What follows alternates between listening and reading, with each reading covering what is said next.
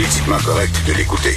Comme à chaque matin, nous allons parler d'économie aujourd'hui avec Yves Daou, directeur de la section argent du Journal de Montréal, Journal de Québec. Salut Yves. Bonjour Richard. Écoute, après Aldo et Reitmans, il y a un autre détaillant québécois qui se retrouve en difficulté maintenant. En fait, on disait au début, là, ça va bien aller, mais j'ai l'impression que ça va aller plus mal avant d'aller bien aller. Là. Écoute, euh, le plus grand détaillant, dans le fond, québécois, dans le secteur justement de l'équipement sportif, qui est Sale, plein air, c'est qui détient 14 magasins sous l'enseigne euh, Sale, évidemment, mais aussi Sportium, qui avait beaucoup investi. Là. Ben là, comme tous les autres, doit se mettre euh, sous euh, la, se protéger contre les créanciers. Écoute, même le président ce matin, c'est quand même intéressant quand il dit nous ne sommes jamais totalement prêts à ça. Puis là, tu sais, la tempête parfaite. Tu sais, l'idée de, un, d'abord, tu sais, il y avait plus de compétition dans ce secteur-là par les étrangers, le commerce en ligne par les, les fameux GAFA qui, qui payent pas de taxes. Puis tu rajoutes la pandémie par-dessus ça, c'est normal que tu vas perdre, tu sais, en huit semaines, il a perdu presque 40 de 40 millions de dollars, tu sais. Fait que, puis pourtant, c'est lui qui avait lancé le, le cri d'alarme en disant, pourquoi qu'on laisse les Walmart puis les Canadian Tire ouverts, tu comprends ça, alors qu'on permet pas aux commerçants, pas aux détaillants québécois d'être ouverts? Ben, tu vois, ça, c'est une des conséquences. Puis, tu sais, il y a quand même 1000, 1000, 1000, personnes, qui, 1800 personnes qui travaillent chez Sales. euh, écoute, puis, tu sais, quand tu fais le décompte, depuis, je regarde le Aldo Ritman c'est puis peut-être d'autres qui s'en viennent. Tu sais, c'est plus que 4000 emplois là, qui ont été directement touchés au cours des dernières ben, semaines. C'est énorme, là. Écoute, puis là, tu sais, on a, on a eu quand même des nouvelles un peu de Simons récemment. Tu as eu la B qui, on ne sait pas toujours qu'est-ce qui va se passer. Donc, euh, c'est toutes des, des, mauvaises nouvelles. Puis, euh, bien évidemment, on va voir, mais peut-être le commerce de détail euh, qui va recommencer à un moment, mais mettons que c'est très fragile. Ben oui, écoute, tu sais, avant, avant la réouverture des librairies aussi, Renaud était en très grande difficulté financière. Je sais pas maintenant comment ça va, mais c'est certain que ça sera plus, ça sera plus jamais pareil. Il y a vraiment des entreprises qui vont euh, malheureusement euh, avoir la difficulté à passer à travers. Les Molson aussi, ça va mal, hein? C'est drôle parce que les Molson, tu sais, moi je me rappelle tout le temps de les entendre à la Chambre de commerce du Montréal métropolitain, tu sais, comment euh, ils ont participé au développement économique de Montréal. Ben maintenant, c'est drôle, on a la difficulté à leur parler quand il arrive des, des, mises à pied comme ça. Là. Ils sont frappés de deux, deux endroits. D'abord, évidemment, tu sais qu'ils ont déménagé euh, la, la, la, nouvelle usine d'embouteillage de, de, qui va être à Longueuil. Et tout ça a amené évidemment à l'automatisation. Donc, euh, ils vont couper presque 188 postes. Euh, euh, compte tenu de cette automatisation-là. Et ce qui est fascinant, c'est que tu sais, c'est une dégradation, là, parce que tu te rappelles, le géant mondial de la bière Molson Coors, là, oui. a été la fusion de Molson ici à Montréal il y a 15 ans. Mais depuis ce temps-là, là, nous autres, on avait tenu en janvier dernier tout l'organigramme de Molson qui me démontrait là, que déjà, là, il y a presque plus de dirigeants au siège social ici à Montréal. Tout est à Chicago. Ah oui. Euh, fait qu'aujourd'hui, là, euh, Molson est un peu l'ombre de lui-même à Montréal. Et, euh, et, donc, euh, je pense qu'il euh, et, et, si je rajoute à ça le CH, tu as vu quand même hier aussi qu'eux autres aussi ont annoncé euh, dans le groupe du Canadien de Montréal des coupures. Euh, déjà, ils avaient annoncé qu'ils avaient réduit de presque 60% euh, leur personnel. Et ça va pas bien. Ils, vont, ils, coupent ailleurs. Et, et donc, euh, c'est sûr que les Molson euh, sont directement touchés là, par, par la pandémie. Et donc, euh, mais ça, c'est encore des mauvaises nouvelles pour Montréal. Ben oui, pourtant, on a bu, hein, on a bu pas mal pendant la pandémie, pendant le confinement. ça va juste de la bière. Ben c'est ça. Pas juste de la bière. Je pense qu'on buvait du vin plus que de la bière. euh, tu veux nous parler de le secteur de l'hôtellerie aussi, qui est euh, qui euh, qui, qui demande de l'argent, de l'aide? Écoute, c'est un secteur là, qui, euh, qui ont jusqu'à date ont très peu été aidés par euh, par l'État. Là. quand tu regardes le nombre d'emplois qui sont dans ce secteur-là, là, dans le fond, là, c'est dix fois, euh, tu comprends-tu, les emplois au ciel du soleil. C'est trois fois plus que Bombardier. Écoute, il y a 42 000 emplois directs qui sont euh, par les hôtels au Québec. As 500 grands hôtels au Québec qui actuellement là, sont obligés de maintenir les, services essentiels, mais qui sont pas euh, aidés. Et écoute, eux autres, ils réclament 550 millions. Ils disent de plus en grands, grands hôtels là, vont jamais repartir euh, d'ici décembre. Parce que oublie pas, tu sais, les restaurants peuvent repartir, puis tu vas avoir des Québécois qui vont aller, tu comprends-tu, manger, mais les touristes ne reviendront pas, là. Hum, avant une hum. bonne période de temps. Là. Ça va prendre C'est pas les Québécois qui vont aller dans les grands hôtels du Fairmont à Montréal, ben non. dans les grands hôtels. Ça prend des touristes. Et donc euh, là, ils sont vraiment inquiets, puis ont soulevé le fait que ça serait peut-être important là, que qu'ils puissent venir les aider compte tenu des retombées économiques. Écoute, c'est 2 milliards de retombées économiques, puis c'est 330 millions de recettes fiscales pour l'État.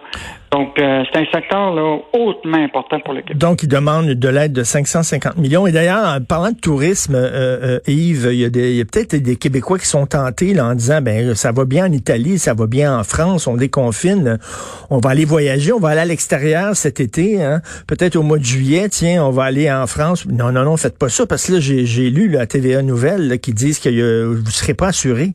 Non, c'est ça, on a sorti ça hier ben dans, dans, le journal. L'idée, c'est que déjà les assureurs voyagent. Eux autres, ils assurent personne compte tenu encore de la pandémie de, du, du COVID. Ça veut dire qu'ils t'assurent, ils t'assurent pas, Yves, non, non. seulement t'es pas assuré contre la COVID, mais t'es pas assuré pour rien. Non, non. Et, mais il y a des gens qui vont prendre le risque quand même ben de voyager.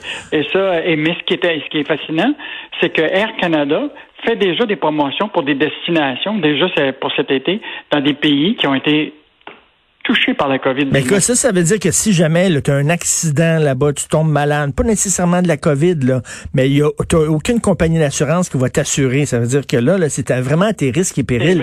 Puis là, il va falloir que tu payes de tes poches ton hospitalisation là-bas. Puis on sait que ça coûte cher. Donc, ça peut, c'est un voyage qui peut te revenir très, très cher. Là. Très, très cher. Puis euh, moi, je ne prendrai pas ce risque-là. non, moi non plus, je ne prendrai pas ce risque-là. Et la rémunération des grands patrons de la Caisse qui a bondi de 12% eh ben, hein? ben en fait, euh, on, regarde souvent le, rapport annuel est tombé euh, hier, là, puis c'est toujours fascinant de voir tous ces millionnaires là, à la Caisse. Là. Donc, évidemment, Michael Sebia, lui, qui a gagné 4,4 millions en 2019, c'est une augmentation de 14 Maquital, qui, qui est très peu connu, là, mais c'est lui qui gère tout le REM. Là. Euh, puis là, maintenant, il est devenu le chef de tous les placements privés de, de, de la Caisse. Écoute, une augmentation de 21 Aïe, aïe. Euh, tu as une autre personne qui est responsable des infrastructures, presque de 13% d'augmentation. Écoute, sur, si tu regardes l'année passée, ces cinq dirigeants-là ont eu droit à un total de 17 millions en 2019, une augmentation de 11 donc, euh, mais la, Caisse a eu des bons rendements quand même, là, non? Oui, ben, sauf que l'année dernière, la, Caisse avait obtenu un rendement de 10,4% qui était 1,6% de pourcentage plus bas que ça, les, ses ah. indices de référence. Là. Donc, alors qu'en 2019, ça avait été une bonne année boursière. Et euh, donc, ça a été hmm. un rendement bien ordinaire l'année passée. Ah oui d'habitude, ils sont habitués à nous donner des meilleurs rendements que ça. Mais il en demeure pas moins que, quand tu regardes ça, là, puis les gens ont, ont, de la misère à arriver, là, quand ils voient des augmentations comme ça, c'est jamais...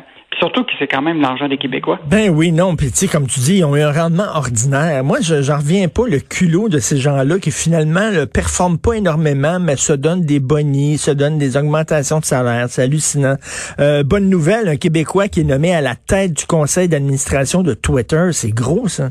Oui, euh, Patrick Pichette, là, que, qui, est un Québécois qui a été euh, pendant des années euh, le vice-président de finance de Google, là, ben, il a été nommé à la tête de Twitter. Sauf qu'il faut quand même des fois faire attention parce que souvent, quand ces gens-là sont nommés, ils ont souvent un grand prestige, mais juste te rappeler que c'est lui qui a quand même participé à faire en sorte que Google s'installe dans les euh, paradis fiscaux pour sauver de l'argent. okay. à, à, à, nos amis de, de Google à l'époque. Et euh, il avait été interrogé souvent là-dessus en disant ben moi je respecte euh, les lois, puis euh, ben les lois sont mal faites, ben c'est euh, c'est tout bad. Mais ce qui est intéressant quand même, c'est que et c'est nous qui avait sorti ça parce que son nom était apparu souvent dans les ce qu'on appelle les Panama Papers. Là. Oui, oui, lui, oui. s'était servi de des paradis fiscaux pour acheter au Québec là une grande réserve de une des grandes terres là, dans le bout de l'Outaouais. Euh, écoute, à partir de paradis fiscaux, c'était une, réserve naturelle privée qui s'appelait Canuck en Outaouais. Là. Écoute, euh, c'est une méga transaction de 44 millions. Euh, nous, on avait sorti ça au journal là, déjà il y a deux, trois ans.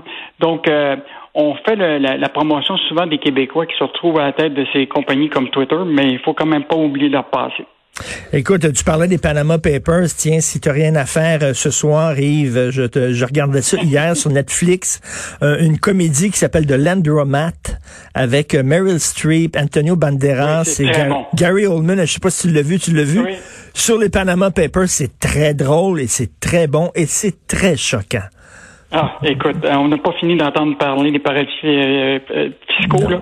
Et de, voir, et de voir que la, de voir que la caisse de dépôt puis le gouvernement est prêt à mettre de l'argent à soutenir des entreprises qui eux autres font de l'évasion fiscale et vont aux îles Caïmans comme le Cirque du Soleil puis tout ça, c'est vraiment extrêmement choquant quand le simple contribuable, lui, il faut qu'il paye ses impôts, il peut pas s'en sortir. Merci beaucoup. Continuez votre bon job à, la section argent. Salut.